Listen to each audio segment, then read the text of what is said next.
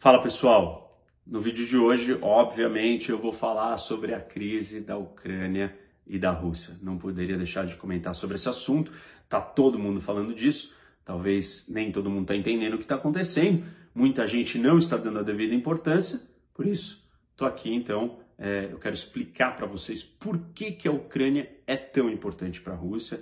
Essa é uma das primeiras perguntas que eu vou responder no vídeo de hoje. Depois, quais são as opções? O que, que o Putin está planejando? É, o que, que ele pensa em fazer? Quais são os possíveis cenários, né, desdobramentos das ações dele e como que cada uma delas vai acontecer. Nós estamos falando de uma guerra, de uma invasão, de uma anexação de certos territórios, de uma ocupação. São muitas opções. Claro, as consequências de tudo isso e a resposta do Ocidente, é, dos Estados Unidos, da União Europeia, para uma possível guerra e para um possível conflito mais longo ou não. É, o que, que a gente vai assistir, pode assistir, o que, que está para acontecer, o que pode acontecer nos próximos dias. É, tá todo mundo é, atento, né? Tem uma mobilização gigante, uma quantidade de mais de 100 mil tropas russas na fronteira da Ucrânia.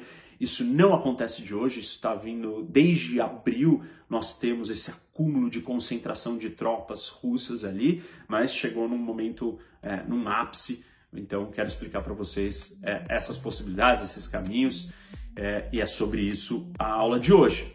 Antes da gente começar, não esqueçam de dar like no vídeo, seguir o canal, ativar o sininho para receber notificação dos vídeos novos e o mais importante de todos, vocês compartilharem com seus amigos. O canal continua crescendo bastante, graças a mais pessoas conhecerem e eles ficam sabendo porque vocês compartilham os vídeos. Então, não se esqueçam, compartilhem.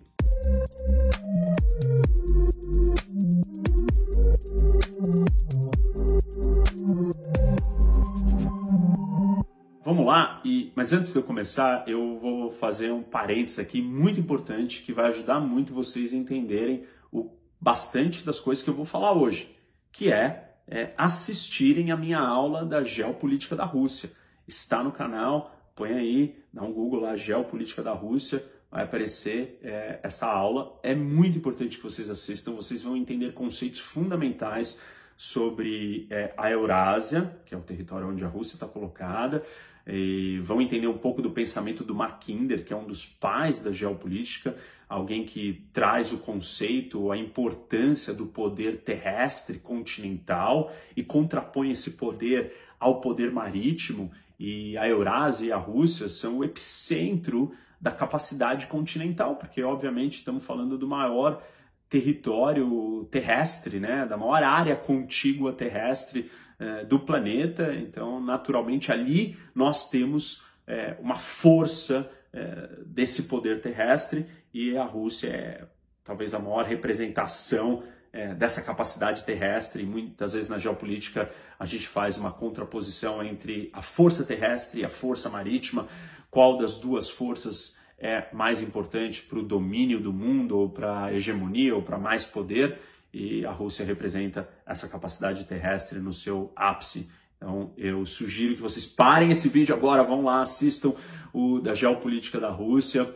É, quem assistiu faz tempo, volta, assiste de novo, depois vocês voltam aqui, o vídeo vai continuar aqui e, e aí vai fazer mais sentido é, o que eu vou explicar daqui para frente. Bom, para começar, eu quero responder a seguinte pergunta: por que a Ucrânia é tão importante para o Putin? Por que a Ucrânia é tão importante para a Rússia?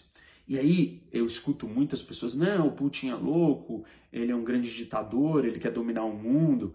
Claro que o Putin é um ditador e claro que ele tem ambições é, pessoais e ambições de que a Rússia é, seja é, uma grande potência novamente é, e isso não tem que ser tirado da equação. Mas muita gente tentando entender, ah, não, precisa, a gente precisa de um terapeuta para entender por que, que ele faz as coisas que ele faz. E na verdade não. O que talvez esteja faltando aí é um pouco de geopolítica. Nem todo mundo está familiarizado com essas teorias da geopolítica. E a geopolítica nos coloca o tabuleiro, nos coloca é, as condições dadas do contexto, independente de quem seja o líder de uma nação. E mesmo que se não fosse o Putin, essa preocupação da Ucrânia estaria no radar e chamaria muita atenção e causaria alarme e preocupação no nível máximo para qualquer líder russo. E a geopolítica nos mostra que, na verdade, né, o movimento dos países dentro desse tabuleiro, ele se dá dentro dessas considerações, das preocupações de sobrevivência, de defesa, de soberania, é, e você não pode permitir que os seus inimigos, os seus rivais, cheguem muito próximos é, de ameaçar essas garantias de segurança que você tem. E a Ucrânia está no centro, é, no olho do furacão do que é uma garantia de segurança e defesa para o Estado russo. É, isso começa com é, a, a, característica fundamental é, topográfica e geográfica da região da Eurásia, que é uma região onde predomina é, uma topografia é, plana, lisa, de fácil acesso, sem barreiras naturais, sem grandes montanhas, sem grandes rios, sem grandes obstáculos que protejam né, e sirvam como fortaleza, como muralha para proteger esse território. E ao longo da história, os russos foram alvos e vítimas dessa natureza geográfica e foram atacados, principalmente de dois lados, uma rota que vinha da, da Ásia Central, eh, que era a primeira rota de invasão, e dali vieram eh, os mongóis e outras tribos de origem turca, e do outro lado, os russos sofreram, principalmente mais hoje em dia, né, ou na época mais moderna e contemporânea, ataques assim de diversos inimigos, é, desde a Suécia no século XVIII, França no século XIX e XX, é, Alemanha no, no, século XX duas vezes, até os turcos é, travaram guerras e batalhas com os russos no século XVIII e XIX, os turcos vindo de uma outra região, não tanto do Ocidente como esses outros que eu citei, mas a ameaça é, para a Rússia foi muito maior vinda do Ocidente do que da Ásia, é, apesar de historicamente nós temos essas duas vulnerabilidades. Por que, que existe essa vulnerabilidade do lado do Ocidente? E é, isso se dá também por uma outra planície que se chama Planície do Norte Europeu. Eu cito isso na aula da Geopolítica da Rússia, que é uma faixa de terra extensa que vem desde a França, atravessa é, Holanda, Alemanha, Polônia e passa pela Ucrânia e chega na Rússia ou no coração, é, no heartland russo, que é Moscou, que é a sua capital. E, e ao longo da história, é, a estratégia usada dos russos para se defender seria ou você ocupa todo esse território e tenta fechar esse acesso, essa entrada, ou você ocupa para criar os tais dos buffers ou dos tampões. O que são tampões? São estados que criam é, um espaço separando você do seu inimigo e esse espaço impede que o seu inimigo chegue muito rápido até a sua área mais estratégica. No caso, isso significa é, longas linhas de suprimento, é, longas distâncias de avanço militar quando o inimigo está invadindo esse território. Isso causa problemas logísticos, problemas de comunicação, de abastecimento. Todo conflito, toda guerra, você precisa de combustível, alimento, munição, armamento, porque essas coisas vão acabando. E quanto mais longe você está da sua base inicial, mais difícil se torna o processo de avanço é, militar e conquista de território, porque você precisa ir consolidando. Se você expande muito rápido, você vai ficar sem suprimentos, seus suprimentos vão ficar muito longe de você, e aí você vai criar uma longa linha é, extensa de é, logística de suprimento. E isso faz com que o seu inimigo, ou no caso aquele que está defendendo o seu território, possa te atacar é, e impedir que esses suprimentos cheguem até você.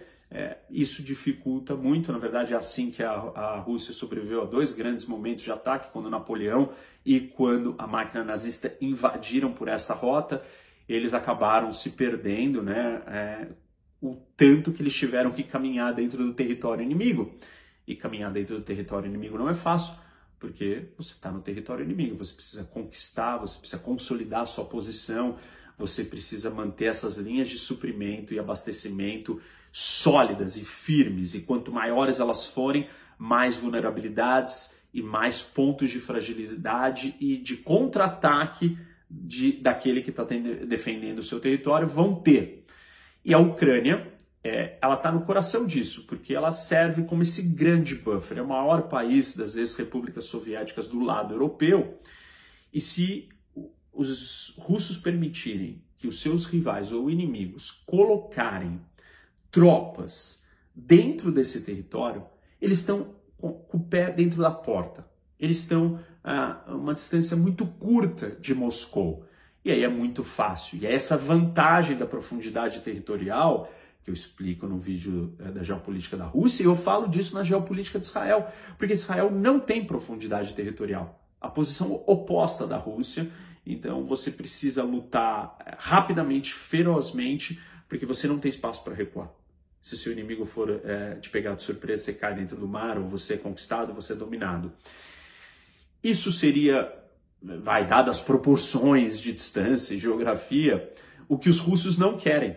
E a perda do território da Ucrânia para a influência dos seus rivais ou inimigos causaria exatamente isso: uma diminuição da profundidade territorial. E a diminuição da profundidade territorial te coloca numa, vantagem, numa desvantagem militar e de segurança muito grande. Essa é um pouco da realidade de Israel. E os russos perderiam. E no caso é, da Rússia, isso ainda é mais acentuado porque é um território plano, uma terra plana de fácil acesso, sem barreiras, o que com uma velocidade é, grande ou substancial, você consegue chegar muito rápido é, diante do seu alvo, do seu objetivo final. Então, existem duas razões por que, que a Ucrânia é importante para a Rússia. A primeira delas é essa, por uma simples e pura questão de defesa. E a Rússia é, não considera a Ucrânia qualquer país. Das ex-repúblicas soviéticas todas, né, quando o Império Soviético estava bem grande e controlou vários outros países, e depois da sua queda nos anos 90, você tem a independência de vários desses países, aí nós podemos dividir em três categorias. Aqueles que são favoráveis, amigáveis ou aliados dos russos, aqueles que são neutros, não estão nem aí, o Uzbequistão é um deles, por exemplo, ele é neutro, ele não é nem um inimigo, nem se juntou com os inimigos dos russos, mas também não quer ser amigo, ele está neutro independente. E aqueles que são rivais ou inimigos. É, dentro desses, desses três grupos, para os russos, Bielorrússia, Moldávia, Ucrânia e Cazaquistão não podem ser nem neutros e nem do lado inimigo. Eles têm que estar aliados com a Rússia. E aí nós temos alguns episódios que marcaram e acenderam a luz amarela para os russos. Quais foram? A expansão da União Europeia. A União Europeia começou a crescer e começou a trazer para dentro os países que antes eram parte da União Soviética. Então, é, aqueles países que antes eram aliados ou dominados pelo, pelos russos e pelos soviéticos deixaram de ser parte deles e se tornaram parte do seu inimigo, do seu rival. Isso é preocupante, porque você começa a se sentir acuado, cercado. Junto com a expansão da União Europeia, nós temos a expansão da OTAN, que é a Organização do Tratado do Atlântico Norte, que é uma aliança militar do Ocidente criada para segurar, conter o avanço soviético.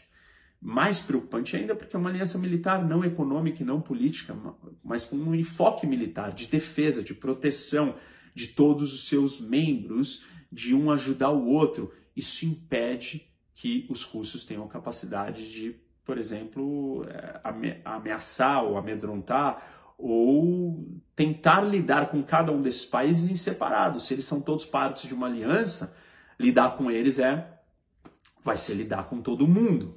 E isso faz esses países ficarem mais fortes diante do gigante russo. Então, percebe o que está acontecendo? Para a Rússia, não existe a possibilidade de você perder a Ucrânia. A Ucrânia, desses países todos que eu citei, dos quatro que têm que ser aliados, né, Bielorrússia, Moldávia e Cazaquistão, a Ucrânia é o mais importante, porque ele é o maior de todos. Então, geopoliticamente, geograficamente, a Rússia estaria numa posição de extrema vulnerabilidade quanto à sua segurança se esse território se tornar um aliado ou a um lugar que possa haver a presença de tropas dos seus rivais e inimigos.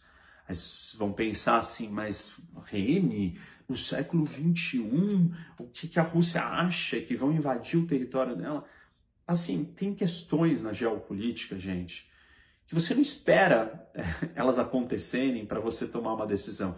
São questões de, de segurança, de sobrevivência, de vida ou morte. É, é mais ou menos na vida pessoal assim. É, você deixar a sua casa destrancada, dependendo de onde você mora, claro, tem lugares do mundo que você até pode fazer isso. No Brasil, certamente, não é uma boa ideia. Você está sendo é, negligente, você está colocando em risco a sua vida. É mais ou menos isso. Um país não pode se dar ao luxo de não se preocupar com certas questões, porque uma vez que ele vai olhar para aquilo, já é muito tarde. Então, os russos não podem aceitar perder a Ucrânia. O que é perder a Ucrânia? A Ucrânia se juntar à OTAN ou a Ucrânia se juntar à União Europeia.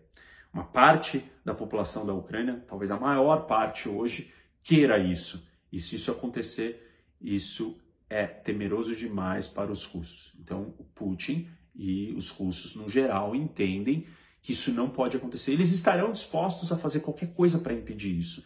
2014, a invasão e anexação da Crimeia é isso.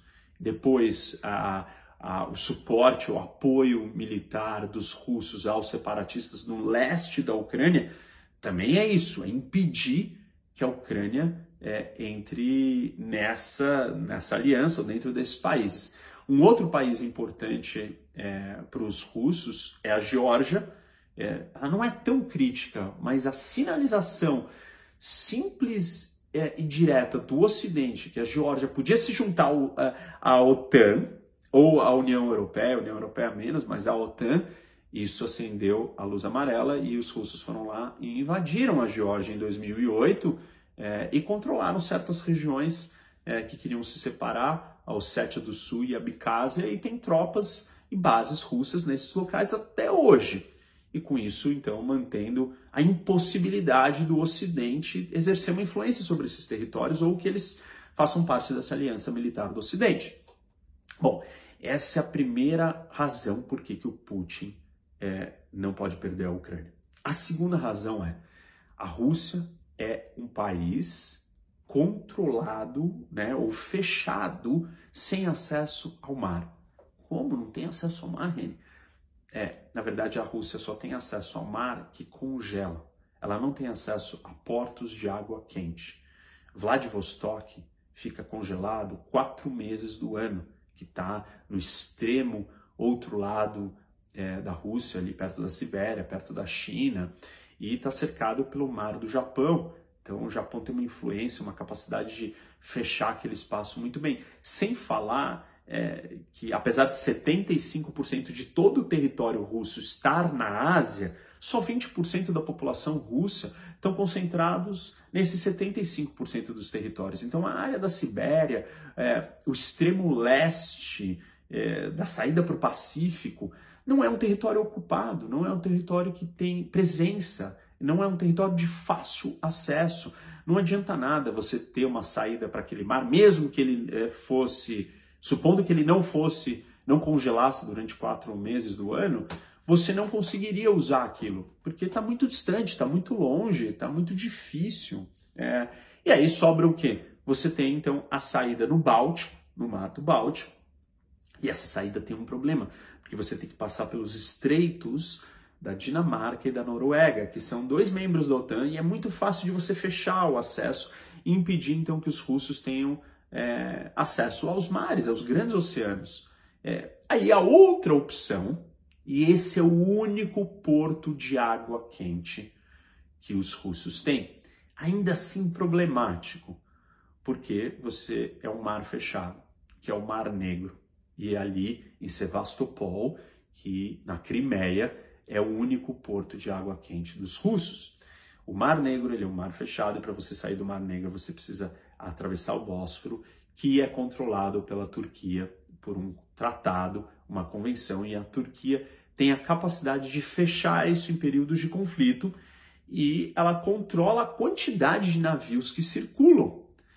Então, é, perder a Ucrânia é perder a única porta, o único caminho de acesso para um porto de água quente na Rússia. Ainda assim, mesmo mantendo esse porto, garantido pela Crimeia, mas dizendo, vamos pensar que a Ucrânia é, não faz parte, né, a Ucrânia é, se torne inimiga da Rússia, a posição da Crimeia estaria muito vulnerável porque os russos não têm acesso terrestre direto àquela, àquele, àquela península, aquele pedaço, é quase que uma ilha ali é, de território ao sul da Ucrânia. É, e aí os russos perdem o acesso a, a um porto de água quente. Mesmo que eles saiam dali do Mar Negro, atravessem o estreito, eles vão cair no Mediterrâneo. E aí no Mediterrâneo, para sair do Mediterrâneo e chegar nos oceanos, nos grandes oceanos, quais são? Os oceanos abertos, Atlântico, Índico, Pacífico, você vai precisar atravessar o Estreito de Gibraltar ou navegar pelo canal de Suez para sair no Índico. Vocês terem uma ideia, gente, é, quando os russos invadem o Afeganistão, parte do plano e da lógica é vamos chegar, né? O Afeganistão não tem saída para o mar, mas se você continuar indo, você chega é, é, no Paquistão e você consegue acessar então é, o mar. Os russos tinham como objetivo isso, é, acessar água quente de um grande oceano onde as maiores rotas, onde a navegação do mundo de verdade está acontecendo, onde o comércio mundial acontece, onde o meio de transporte mais barato de todos é, dita a globalização. E os russos estão fora, estão excluídos de tudo isso porque eles não conseguem chegar no mar.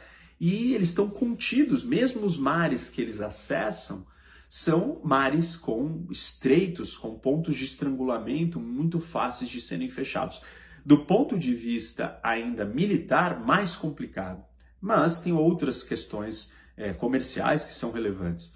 Então, é, a Ucrânia, via Crimeia, é o acesso dos russos à força marítima. E a força marítima é a melhor maneira para você projetar poder no globo todo. Se é o meio de transporte mais barato e se é o meio de transporte que acessa praticamente todos os, os países e certamente todos os continentes do mundo, os russos estão fora desse sistema. Isso complica bastante. Eles têm uma base é, naval na Síria, mas é um porto muito pequeno é, de reabastecimento e por isso que eles entraram na Síria e lutaram ali ao lado do Assad para impedir que eles perdessem essa base e não tem, não tem contato com o território russo sem contato com o território russo, tá bom, é, serve para navios russos de passagem pelo Mediterrâneo, saindo do Mar é, Negro e indo para outros lugares, pararem, se abastecerem, é, enfim, serve como um ponto logístico, mas não é um ponto do território russo, onde você vão ter as riquezas, as tropas, tudo que está é, relacionado com o uso de um porto. Esse lugar só sobra e só resta para os russos o Mar Negro. E depois, vejam que interessante, quando a Rússia anexa a Crimeia, em 2014, o primeiro passo é, que eles fazem é a, o início da modernização da frota de água quente naval russa, a, a modernização do porto. Por quê? Porque é o acesso dos russos ao mundo. Então vejam que, de um lado, essa rota do, da, do norte da planície europeia ela é uma rota de vulnerabilidade. Mas ao mesmo tempo existem outras rotas que permitem que os russos projetem poder para fora. E essas outras rotas são as navais. E aí a Crimeia e o Mar Negro são o local aonde é, isso acontece. Então, tem um ponto negativo de segurança e defesa e um ponto positivo de expansão, de avanço, de projeção de poder. Essas são as duas causas por que, que a Ucrânia é tão importante para os russos. Agora eu quero falar ou contar um pouco para vocês dos laços históricos e culturais e de identidade que existe entre a Ucrânia e a Rússia. E na verdade, quando a gente olha para a história da Ucrânia, ela é considerado o território, o último território, né? A, o final do que viria a ser chamado de um espaço cultural e político que viria a ser conhecido como o mundo ocidental. Então, a última fronteira do mundo ocidental é a Ucrânia. O primeiro historiador da Ucrânia é o Heródoto, na verdade, o pai da história. E o Heródoto ele descreve é, ali o ponto de encontro é, de colônias gregas com bárbaros que viviam nesse steppe, essa região é, ali da, de, de, desse leste europeu e, e, os povos que habitaram ali. Então ele, ele descreve ao longo da história é, as situações dos diversos povos que tiveram ali. Na sua grande maioria, esses povos, antes da chegada dos eslavos, eram povos de origem iraniana e tribos né, misturadas que lutavam ali pelo poder e pela conquista do espaço. Na mitologia dos gregos também veio é, a história das Amazonas. E as Amazonas elas surgem nesse território é, ao norte do Mar Negro, nessa, nesse steppe do norte do Mar Negro, que é exatamente onde está a Ucrânia. Na verdade, a Ucrânia, ou essa região, é tida como o primeiro lugar onde se domesticou os cavalos.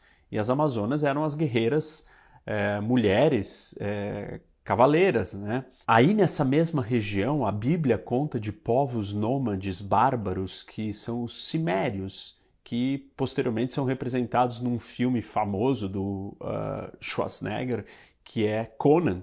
Quem não assistiu Conan o Bárbaro, um dos primeiros filmes dele, é, é muito interessante. Ele conta exatamente é, o reinado, né? Ele se torna é, um dos reis ali dessa região, que é onde está a Ucrânia. Como eu falei para vocês há pouco, é, a maioria desses povos iniciais ali, eles tinham uma origem iraniana.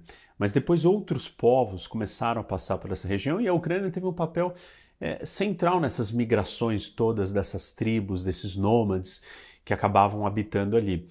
Nós tivemos os godos, que tinham origem alemã, os hunos, que vieram do estepe da região da Mongólia, e aí finalmente chega um outro povo que esses chegaram para ficar e acabaram se consolidando e ficaram até hoje, até os dias de hoje, que são os eslavos, com uma descendência mais do leste europeu é, e uma combinação linguística e cultural que mostra que eles vieram é, mais da Europa, ali do leste da Europa, e até ocupar esse território da Ucrânia. Os eslavos começaram dominando essa região é, de uma forma desorganizada, né? Na verdade, eram várias tribos que estavam em conflito o tempo todo entre elas.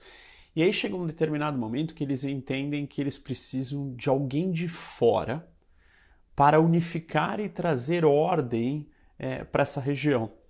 E aí eles convocam é, ou aceitam a chegada de um outro grupo que são chamados de Rus, que são os vikings, é, que eram conhecidos ou como suecos ou como noruegueses, mas também como Rus, que na verdade eles estavam vindo da Finlândia.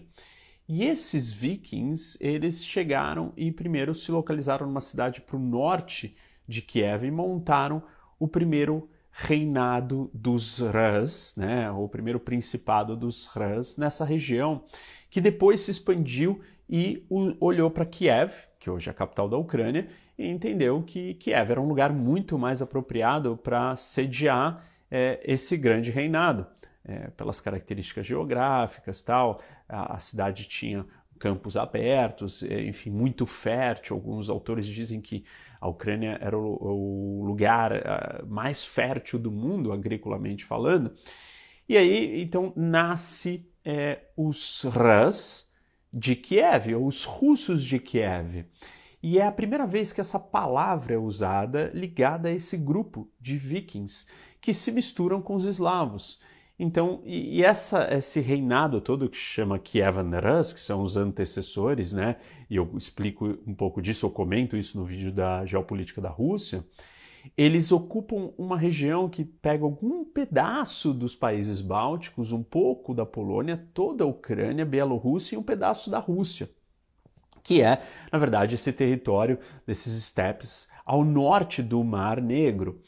E a evolução é, desse, é, desses russos de Kiev, eles vão expandindo. E tem algum, alguns pontos importantes, ou marcantes, da construção dessa identidade, do nascimento do que seria uma identidade russa, que é, primeiro deles, a união é, do primeiro grande principado é, de Kiev, que, com seu rei que era o Vladimir, E aí as semelhanças do Vladimir Putin e como o Putin se comporta ou como ele, ele entende o seu papel historicamente dentro da identidade ou da preservação, da manutenção da identidade russa, como um grande guardião da identidade russa, é, se moldando ou se equiparando ao Vladimir que uniu é, é, esses russos de Kiev a, ao cristianismo.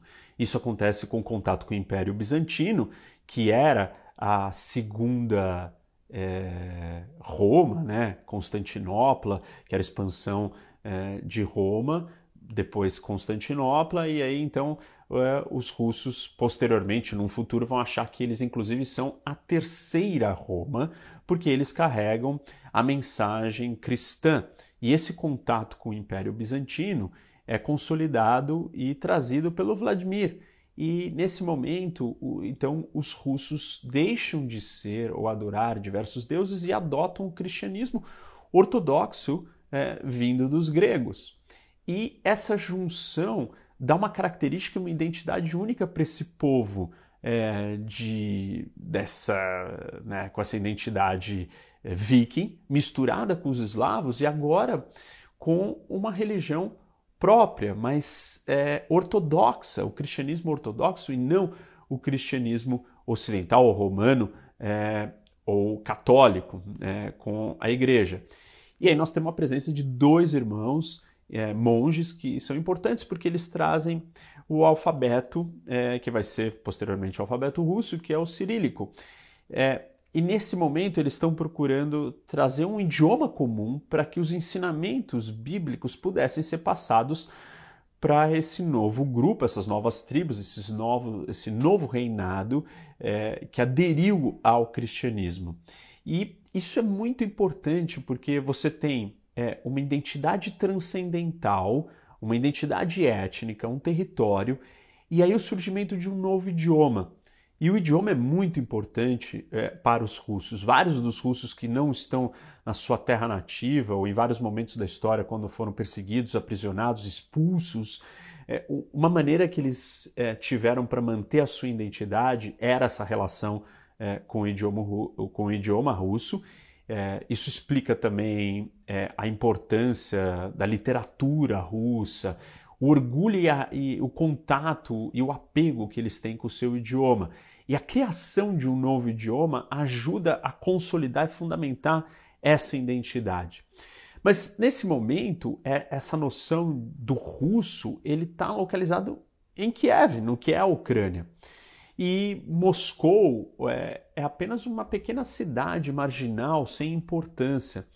E esse debate entre quem são os verdadeiros herdeiros da, da identidade russa, se são é, os ucranianos ou os russos, ele existe, ele é muito forte é, em discussões históricas para os dois lados. Os dois acham que eles são os verdadeiros russos, os originais, né?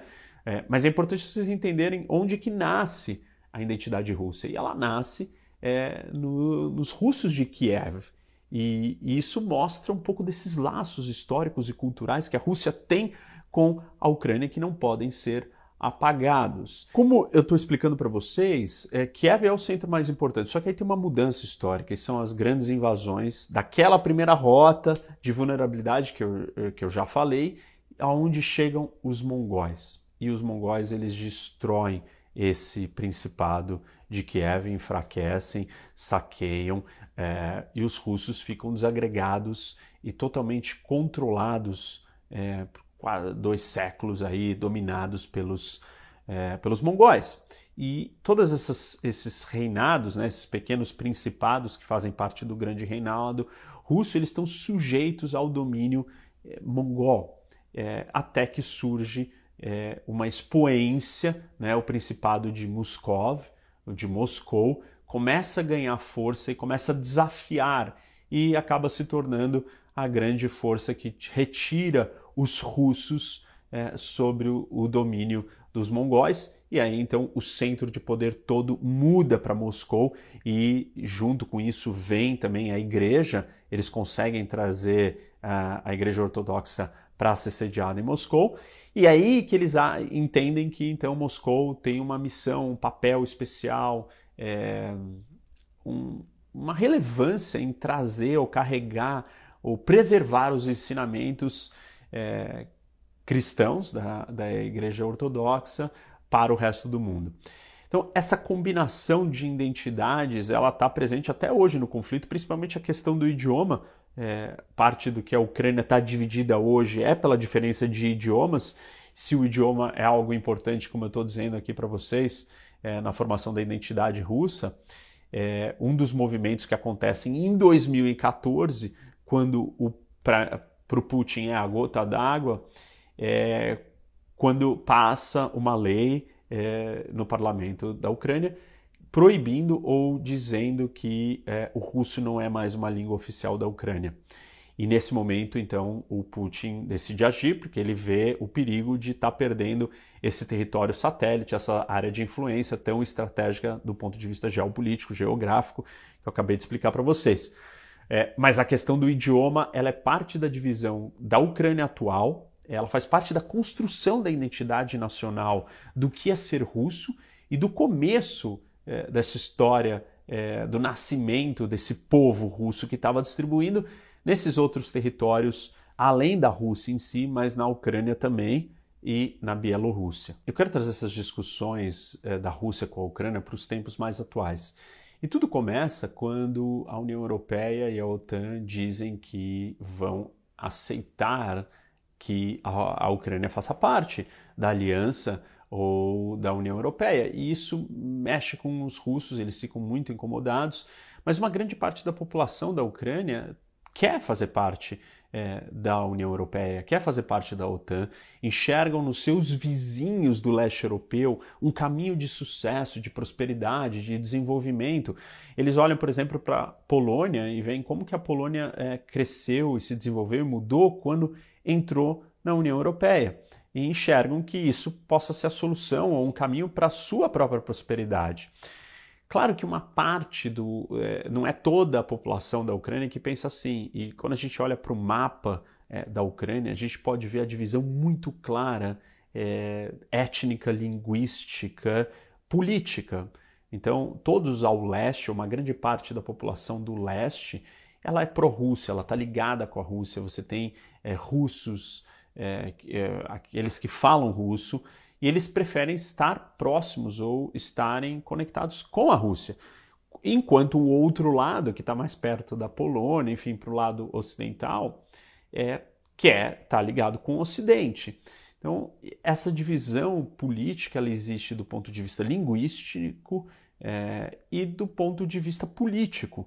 E as eleições, desde então, elas vêm acontecendo e as divisões são muito claras. Metade do voto fica ou para aquele político, né, é, Yanukovych, que é pró-Rússia, é, ou outros que são pró-Ocidente.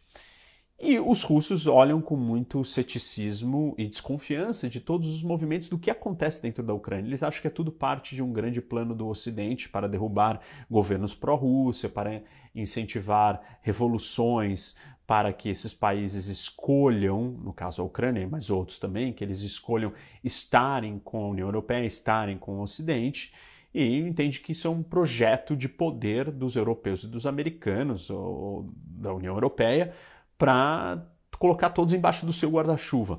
E quer impedir que isso aconteça de qualquer maneira, pelas razões geopolíticas que eu já falei. Claro que, assim, se vocês pensarem, né, eu estou mostrando que existem razões legítimas e justificáveis para preocupação do ponto, de vista, do ponto de vista geopolítico da Rússia, mas também existem as preocupações do lado do Ocidente, que é o que? Se você também não movimentar suas peças no tabuleiro do xadrez, você deixa o caminho aberto para que um outro império nasça de novo. Foi isso que aconteceu com a União Soviética.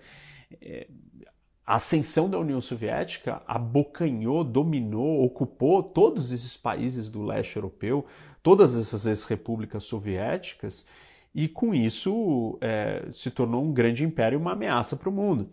Então, simplesmente a gente simplificar e falar assim: ah, não, então o Ocidente é que está provocando é, o Putin. É, é não entender a essência da geopolítica. E o tabuleiro do jogo é não existe você ficar parado. Se você ficar estático, onde existem disputas e o outro lado está tentando avançar, você está dando terreno para que o outro avance. Você também precisa conter o avanço do outro. Vocês podem estar se perguntando, mas então por que, que o Ocidente está fazendo isso? Por que, que o Ocidente está querendo avançar para uma área de segurança é, ou de preocupação extrema da Rússia? Porque o Ocidente também não pode deixar esses territórios todos livres para que a Rússia recrie o seu império. Então, essa tentativa de equilíbrio é, ou dos dois lados se moverem para impedir que o outro possa avançar é parte do jogo geopolítico, é natural. E por isso que as pessoas às vezes têm dificuldade de entender por que, que nós temos movimentos ou conflitos ou essas situações de provocação no mundo, porque elas não estão entendendo a, a, geopolítica. E a geopolítica ela engloba todos os elementos que são dados e que a gente não tem o que fazer com eles e que causaram é, situações históricas que estão na psique, né? estão nas memórias da sobrevivência de todos esses povos que tiveram que lidar com esses contextos geográficos que facilitaram o acesso de inimigos ou de, de ataques ou dominações ou vulnerabilidades diversas. O Ocidente também viu essa vulnerabilidade quando a União Soviética chega no seu ápice, é, dominando metade ou um pedaço da Alemanha, é, dividindo a Alemanha em dois é, e ameaçando invadir o resto da Europa. O ápice da Guerra Fria é isso. Então, o Ocidente também não pode ficar parado e falar: não, eu não vou provocar a Rússia ou eu não vou avançar o suficiente dentro da esfera de influência russa, porque a esfera de influ influência russa ela vai estar sempre tentando crescer. É, então, é compreensível que isso aconteça. Só não seria compreensível se nós vivêssemos é, na Terra com anjos, aonde ninguém tivesse medo, ninguém tivesse preocupação que o outro pudesse estar armando alguma coisa ou pensando em dominar, invadir, esse tipo de coisa. Dado o tabuleiro que nós temos, você tem que lidar com essa realidade e se posicionar e fazer alguma coisa. Bom, tendo dito isso, eu quero discutir agora com vocês talvez uma parte interessante que é quais são os possíveis próximos passos do Putin, o que, que ele vai fazer Quais são as opções? Quais são os objetivos políticos dele? E aí vamos lá. Alguns objetivos políticos que, que a gente pode retirar, né, tentar entender. Porque, obviamente, que não dá para saber. Os planos de guerra ou não para a Ucrânia são ultra secretos. Ninguém tem certeza absoluta do que, que o Putin está planejando. A gente pode, é, dado esse contexto todo que eu estou explicando, entender o que, que faz sentido e o que, que não e quais são as consequências de cada uma das opções. Opção número um é, de objetivo político para a Rússia: simplesmente transformar a Ucrânia em um Estado falido. Porque um Estado falido não tem capacidade e condições de se organizar e, com isso, é ser uma força coesa que represente um campo é, do inimigo.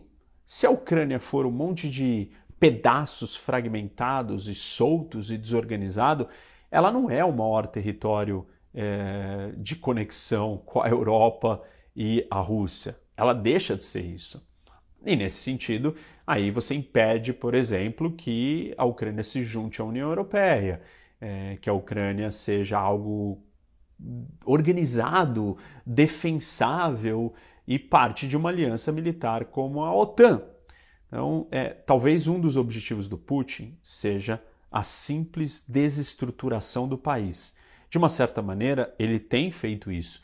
Quando ele anexa a Crimeia, ele tira é, um território da Ucrânia. Então a Ucrânia perde um pedaço, perde um pedaço importante do ponto de vista estratégico naval de acesso é, mais relevante ao Mar Negro que mais que ele tenta? Ele cria um movimento, ou incentiva, estimula, financia, treina, arma um movimento separatista ao leste. Esse movimento separatista do leste, se se desconectar da Ucrânia, deixa a Ucrânia mais disfuncional. Foi a mesma coisa que ele fez dentro da, dentro da Geórgia, quando ele ocupa a província separatista da Ossétia do Sul e a Abcásia. Ele acaba deixando a Geórgia um país fragmentado, desestruturado, problemático. Seria equivalente assim: vários territórios do Brasil começam a se tornar autônomos e independentes. O Brasil perde um pouco da sua estrutura, ele começa a virar uma coisa meio capenga, se desmantelando. Então, essa seria uma das estratégias do Putin. Para fazer isso, talvez ele só precisa a, a, anexar outros pedaços da Ucrânia, no caso as províncias separatistas do leste, né, a região de Donbass, é, seria suficiente. Ou ele derrubar o governo da Ucrânia. Mas se ele derrubar o governo da Ucrânia, não necessariamente ele vai garantir que o próximo governo que venha seja pró-Rússia. Para ele garantir isso, ele teria que ocupar a Ucrânia. E aí é um outro tipo de objetivo político, que é diferente da ideia de você fragmentar, enfraquecer a Ucrânia como uma unidade política, um país é, sólido, consistente, funcional. A Ucrânia deixaria de ser funcional. Para isso, ele só precisa trazer um pouco de caos, fragmentar e pegar outros te pequenos territórios. Esse é um objetivo. O segundo objetivo, e talvez esse eu sinto, eu acho aí, apenas a minha opinião, é, que pode ser o objetivo do que o Putin realmente está planejando fazer, é criar um acesso terrestre, é, de uma ponte terrestre para é, acessar por terra a Crimeia. Hoje isso não existe, o território russo não tem contato com a Crimeia, e aí então você não consegue é, chegar na Crimeia se não for pelo mar. A Rússia consegue chegar na Crimeia hoje pelo Mar Negro, mas ele teria que ter é, esse acesso por terra. Talvez essa seja uma das estratégias e um dos objetivos do Putin. Depois eu vou mostrar no mapa para vocês como que isso aconteceria, né? quais seriam as etapas é, de, uma possível ataque, de um possível ataque de uma invasão.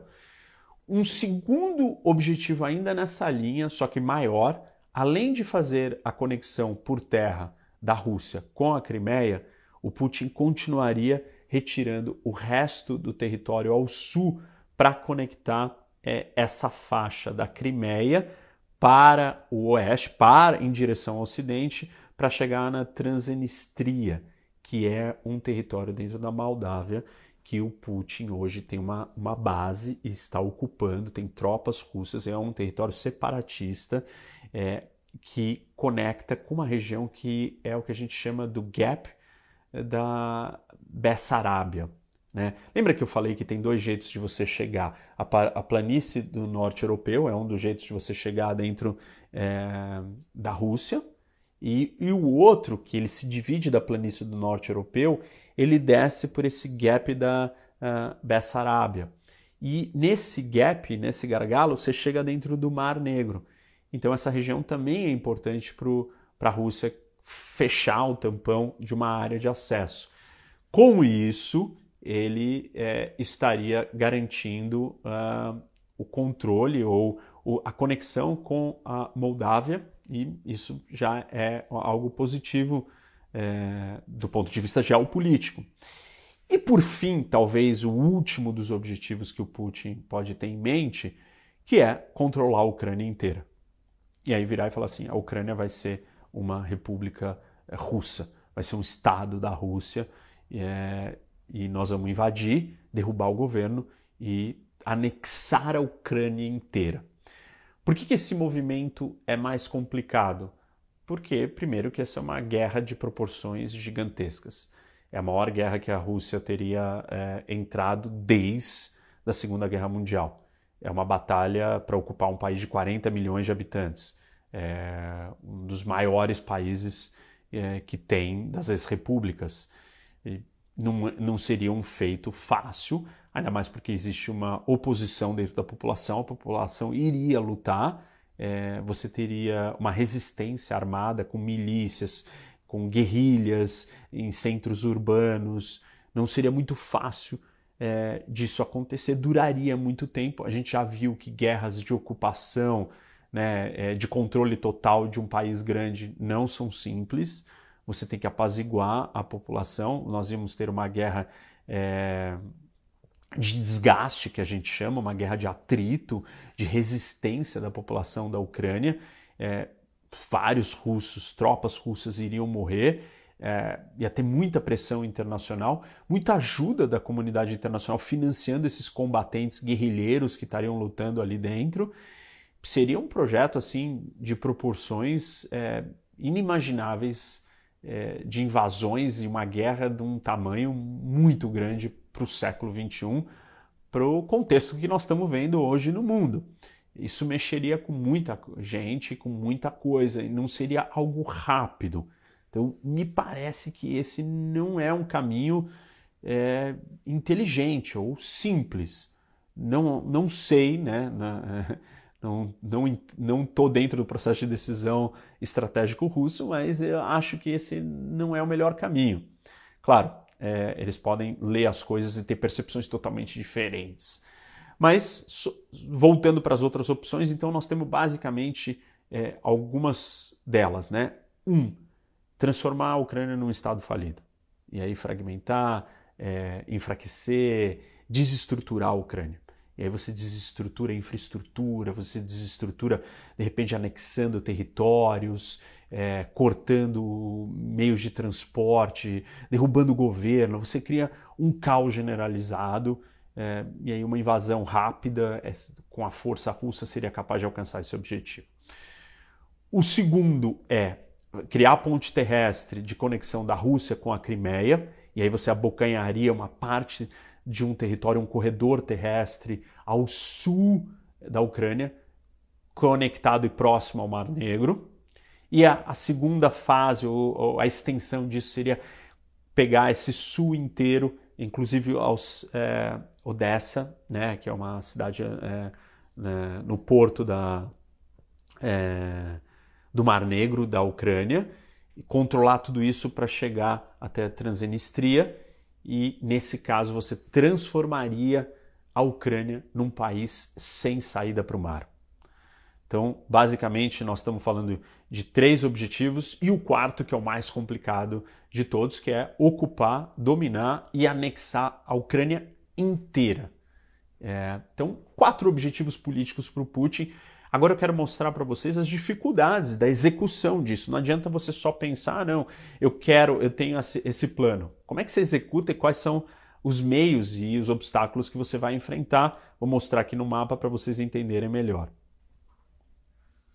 Deixa eu mostrar aqui para vocês no mapa as possíveis rotas e os caminhos para essas invasões ou para cada um desses objetivos políticos que eu mencionei. Vamos olhar para o mapa. Aqui nesse mapa a gente pode é, ver é, um, um, ataque, né? Ou onde sairiam os ataques iniciais é, dos russos. E se a gente é, prestar atenção aqui nessas. Deixa eu mostrar aqui.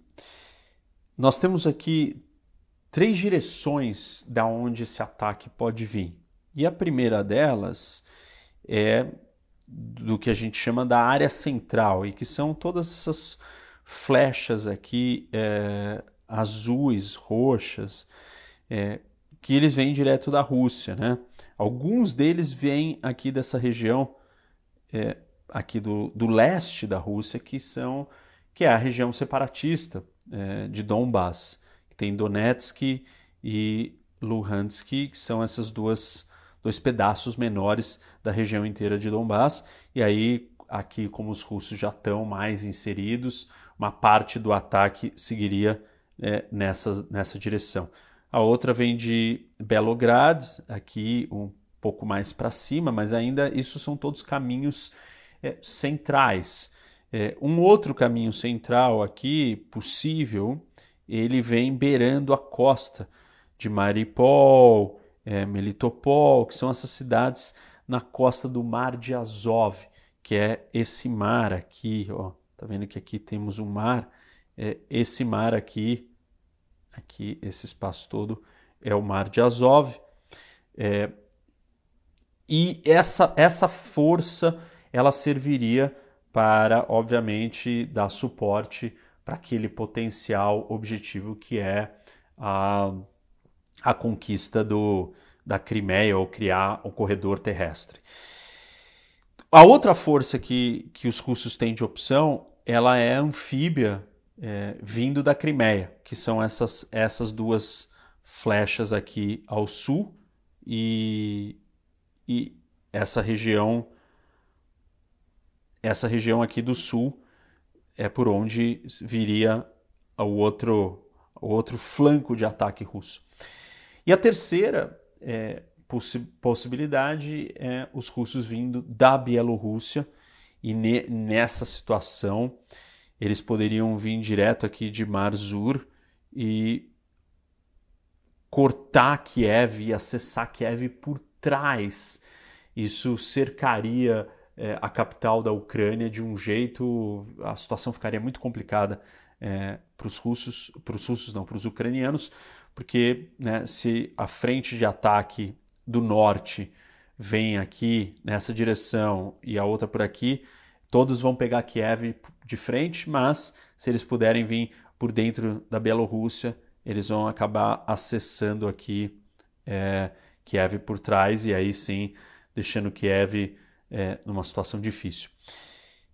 É, é importante a gente olhar para esse rio aqui, é, que é o Dnieper, né? E vejam que esse rio ele cria uma grande separação e divisão no país. É, alguns acreditam que parte desse objetivo de desestruturar o país, o Putin e os russos não precisam atravessar o rio e simplesmente vir até aqui e causar destruição é, tudo que tiver para o lado de cá do rio, que é a parte mais ao leste já mesmo da, da Ucrânia. Então, é, esse seria um, um, um objetivo mais plausível.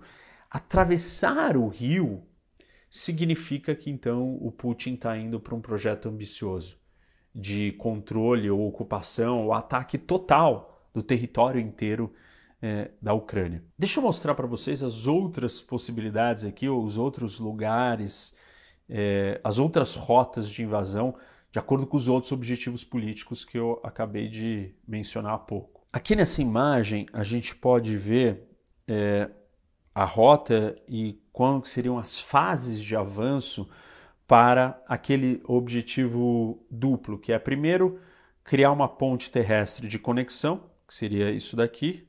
É, deixa eu desenhar aqui para vocês.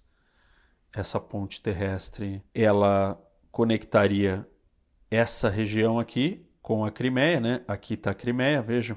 Então, o Putin ocuparia esse espaço aqui e aqui é, ele criaria é, essa conexão terrestre da Crimeia com o resto da, uh, da Rússia e dominaria esse, essa faixa de terra que eu pintei aqui em amarelo é, para ser o, enfim, território russo. Ele poderia parar por aí, né, se esse for o objetivo, ou não, ou simplesmente avançar para um objetivo mais ambicioso que é tirar a Ucrânia, o acesso do mar da Ucrânia, transformar a Ucrânia num país sem saída para o mar, um tal do landlocked Country, é, que eu tenho um vídeo sobre a geopolítica dos países sem saída para o mar, que é muito interessante. Isso complicaria demais a vida da Ucrânia, transformaria ela num país é, bem mais pobre, bem mais é, problemático. E aí, numa segunda fase, é, que é a fase 2, ele viria aqui nas flechas em azul, avançando ao longo da costa até chegar em Odessa. É, Odessa está aqui, né? É, esse, esse porto da Ucrânia. E na terceira fase, então, ele continuaria para é, ocupar o resto desse território que tem acesso ao Mar, ao mar Negro é, e, ao mesmo tempo, conectaria com a Moldávia na província separatista, que é essa em laranja aqui no mapa. Esse pedaço aqui em laranja é um espaço onde o Putin já tem bases, já tem soldados russos, ele já ocupa e já é, domina é, esse, essa região, esse território. Então, esse seria o caminho, é, caso o objetivo seja esse. Deixa eu mostrar mais uma outra opção de um outro é, objetivo que seria o controle total do país. Bom, aqui vocês podem ver né, que a, as fases é, de controle, é, de avanço, elas estão colocadas ao oeste do rio. Ó, aqui está o rio, lembra? Mostrei para vocês é, esse rio importante que ele cruza a Ucrânia é, quase que de norte a sul. É, e aí o avanço aí dos russos então está posterior ao controle do rio e aí eles uh, avançariam nessa, nessas direções, nessas fases. As flechas verdes são as primeiras fases de avanço e a segunda fase conquistando o resto é, do país. Esse é um projeto mais ambicioso, mais difícil, é, ele vai ter que lutar em cidades e tal. Você tem uma série de, de obstáculos e dificuldades é, para a Rússia, uma delas é logística, como vocês podem ver aqui nesse mapa, a distância do território ucraniano, né, de uma ponta a outra, é muito grande. O problema das linhas de suprimento e logística para abastecer com tanto combustível, munição, armamento, comida, tantos veículos blindados e armados motorizados, não é uma operação simples. Inclusive, é, o próprio avanço desses veículos pode causar um grande congestionamento deles mesmos. Né? Se você tiver algum, algum obstáculo, algum travamento é, no avanço dessas tropas motorizadas, você vai criar um trânsito é, de tanques e isso traz muita vulnerabilidade, muito problema. Então você tem uma série de obstáculos aqui logísticos que vão ter que ser superados. Tem outras questões práticas. Os russos e seus generais e comandantes nunca travaram uma batalha desse tamanho, complexa, com divisões armadas, força aérea, naval, tudo simultânea, para um ataque a um país desse tamanho, com um território desse tamanho. Claro, estamos falando se o objetivo for né, a conquista inteira do território, mas eles não participaram de confrontos assim, não têm experiência, apesar das tropas russas serem muito bem treinadas, estarem muito bem equipadas, estarem passando nos últimos anos por um processo de modernização, eles não estão é, não praticaram isso. Isso faz parte é, dos, dos, últimos é, anos, décadas é, do que a Rússia tem enfrentado ou feito militarmente. Esse é um desafio. Você tem uma questão do moral das tropas. Os ucranianos vão estar lutando pela defesa do seu país e os russos vão estar lutando para desestabilizar ou anexar um outro país. Quem vai estar lutando com mais afinco, com mais determinação? Essas são questões importantes num confronto desse tamanho, numa batalha desse tamanho. Nós temos questões climáticas. É, o Putin tem mais ou menos até março para tomar essa decisão e avançar, porque janeiro é o mês mais frio, que mais neva, o que complica do ponto de vista é, da quantidade de, de luz, né, da duração do dia, é, da questão climática, enfim, obstáculos naturais de uma operação dessa mas, por outro lado, é, o gelo e as temperaturas frias permitem que o solo seja mais fácil de você caminhar com tanques, com veículos desse tamanho, desse porte motorizados que estão colocados na fronteira com a Ucrânia. Se passar de março, começa o gelo começa a derreter e, na melhor das hipóteses, você tem um uma, um pântano e na pior você tem um mar de lama é, que se torna inviável é, a utilização desse tipo de equipamento, desses, uh, desses tanques, desses veículos dentro desse cenário. Então, o inverno traz algumas complicações, porém traz outras possibilidades, e por isso que muita gente está discutindo ou acha que é, isso vai acontecer agora. Claro que tem outros pontos também. O, o Putin está mobilizando tropas do país inteiro. Então tem tropas vindo do, do leste, é, da Sibéria, distâncias absurdas, é, sendo colocadas ali na fronteira com a Ucrânia. E isso custa dinheiro, tem questões logísticas, questões de abastecimento. Ele não pode manter essas tropas por tanto tempo mais ali. Lembrando que eu já comentei que isso não aconteceu agora, recentemente, não faz um mês que se aglomerou essa quantidade de soldados na fronteira, mas ele vem crescente, é, é, trazendo mais soldados, se concentrando na fronteira desde abril. Esses movimentos já estão acontecendo faz tempo. Não aconteceu nada de particular ou especial para isso estar tá acontecendo nesse momento, é só uma percepção geral do Putin que ele está perdendo espaço da Ucrânia Acho que tem um outro elemento que a gente não pode deixar é, de observar ou pensar, que durante é, os governos soviéticos era muito comum para eles testarem o um novo presidente americano.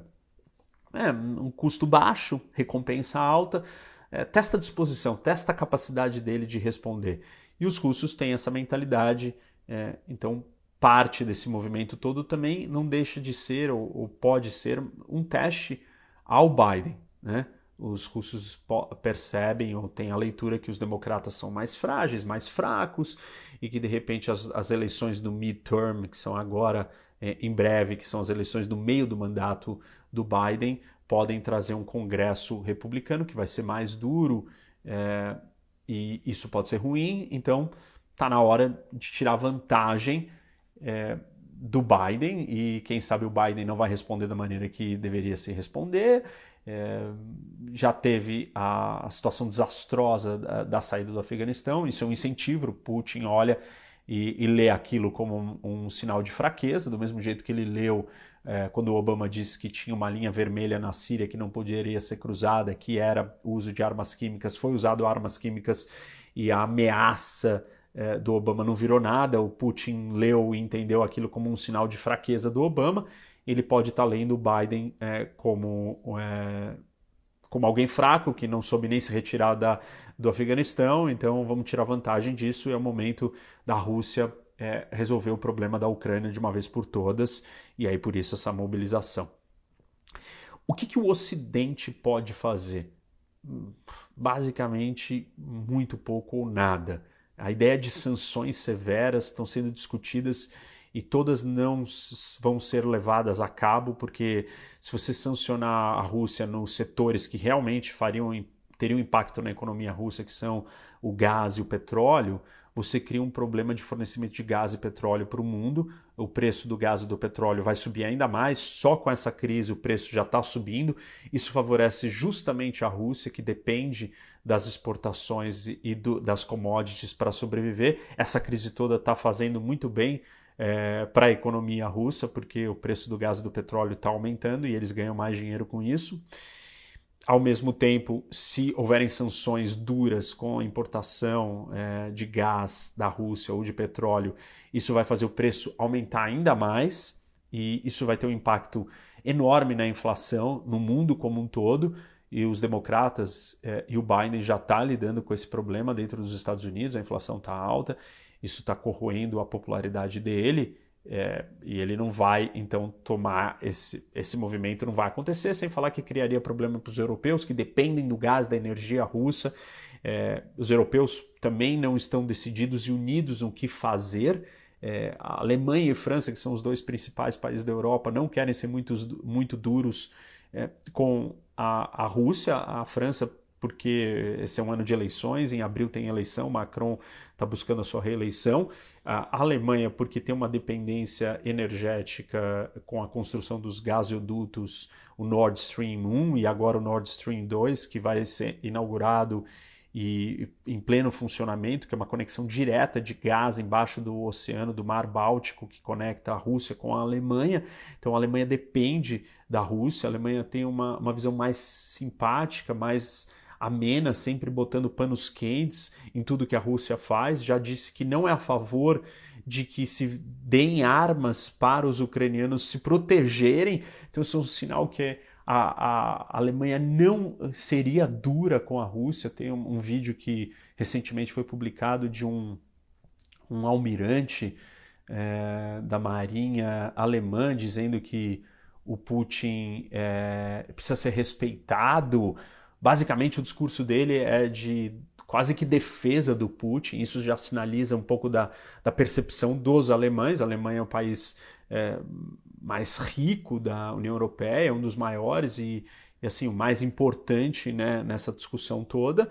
Então, é, vai ser difícil de você de nós assistirmos a União Europeia firme e forte. E o pior de tudo é que os maiores prejudicados ou aqueles que estão sob a maior ameaça são os europeus, principalmente aqueles do leste europeu.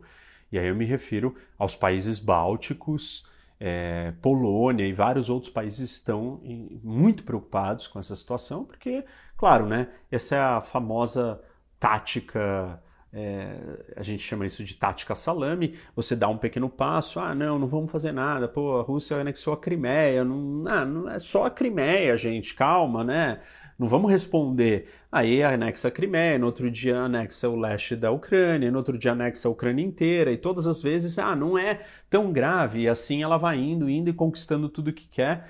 É, então, Polônia está muito preocupada, os países bálticos estão muito preocupados, outros países do leste europeu e, claro, os escandinavos também. Finlândia e Suécia, que não são membros da OTAN, estão cogitando entrar na OTAN.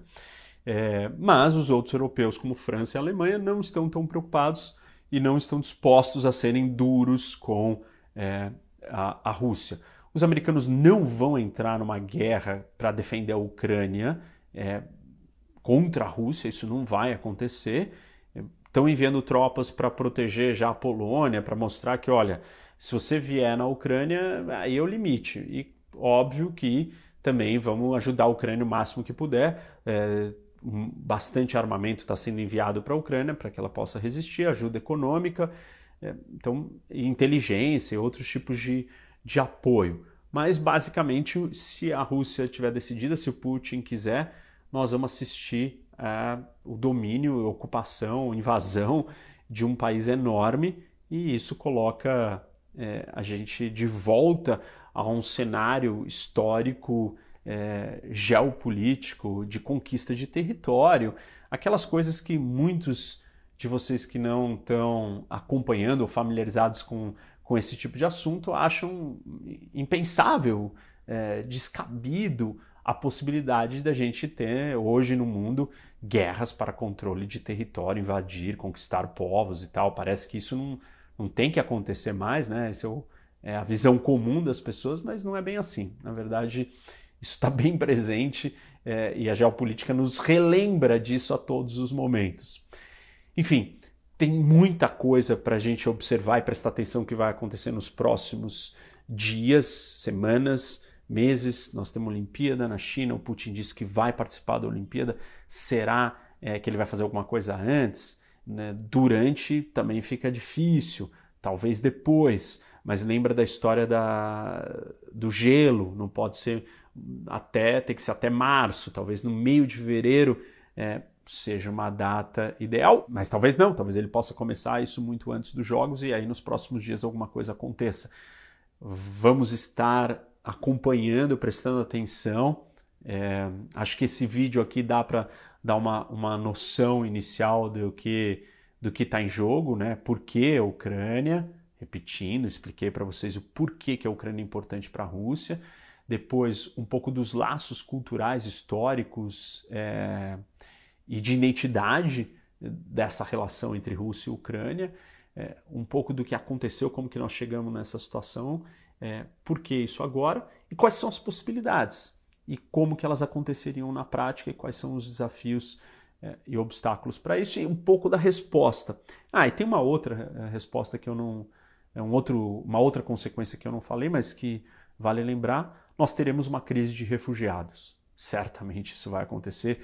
Muitos refugiados, dependendo da intensidade da guerra, vão fugir, vão querer sair da Ucrânia, vão tentar entrar na Europa. É, e a gente viu que uma guerra na Síria, um país muito menor, causou é, em termos de refugiado e o impacto político desses refugiados. Um desses impactos é o Brexit, o outro é a ascensão de partidos de extrema direita na Europa, o outro é uma repulsa, uma, um medo dos europeus. Então, é, discussões políticas na Europa foram criadas por causa de, da, da, discussão dos refugiados, que foi causada por uma guerra é, na Síria. Um país muito menor é, e mais longe, mais difícil acesso à Europa. Uma guerra na Ucrânia, um país de 40, com 40 milhões de habitantes, do lado, no leste europeu, esse problema toma outras proporções é, e se torna bem mais difícil e vai ter repercussões políticas e geopolíticas em vários outros lugares. Mas nós temos que esperar para ver o que vai acontecer. Então, eu com isso chego ao fim aqui, encerro. É, quero lembrar vocês para dar like no vídeo, seguir o canal quem não segue, ativa o sininho, compartilhem com seus amigos e venham debater com o professor Rock.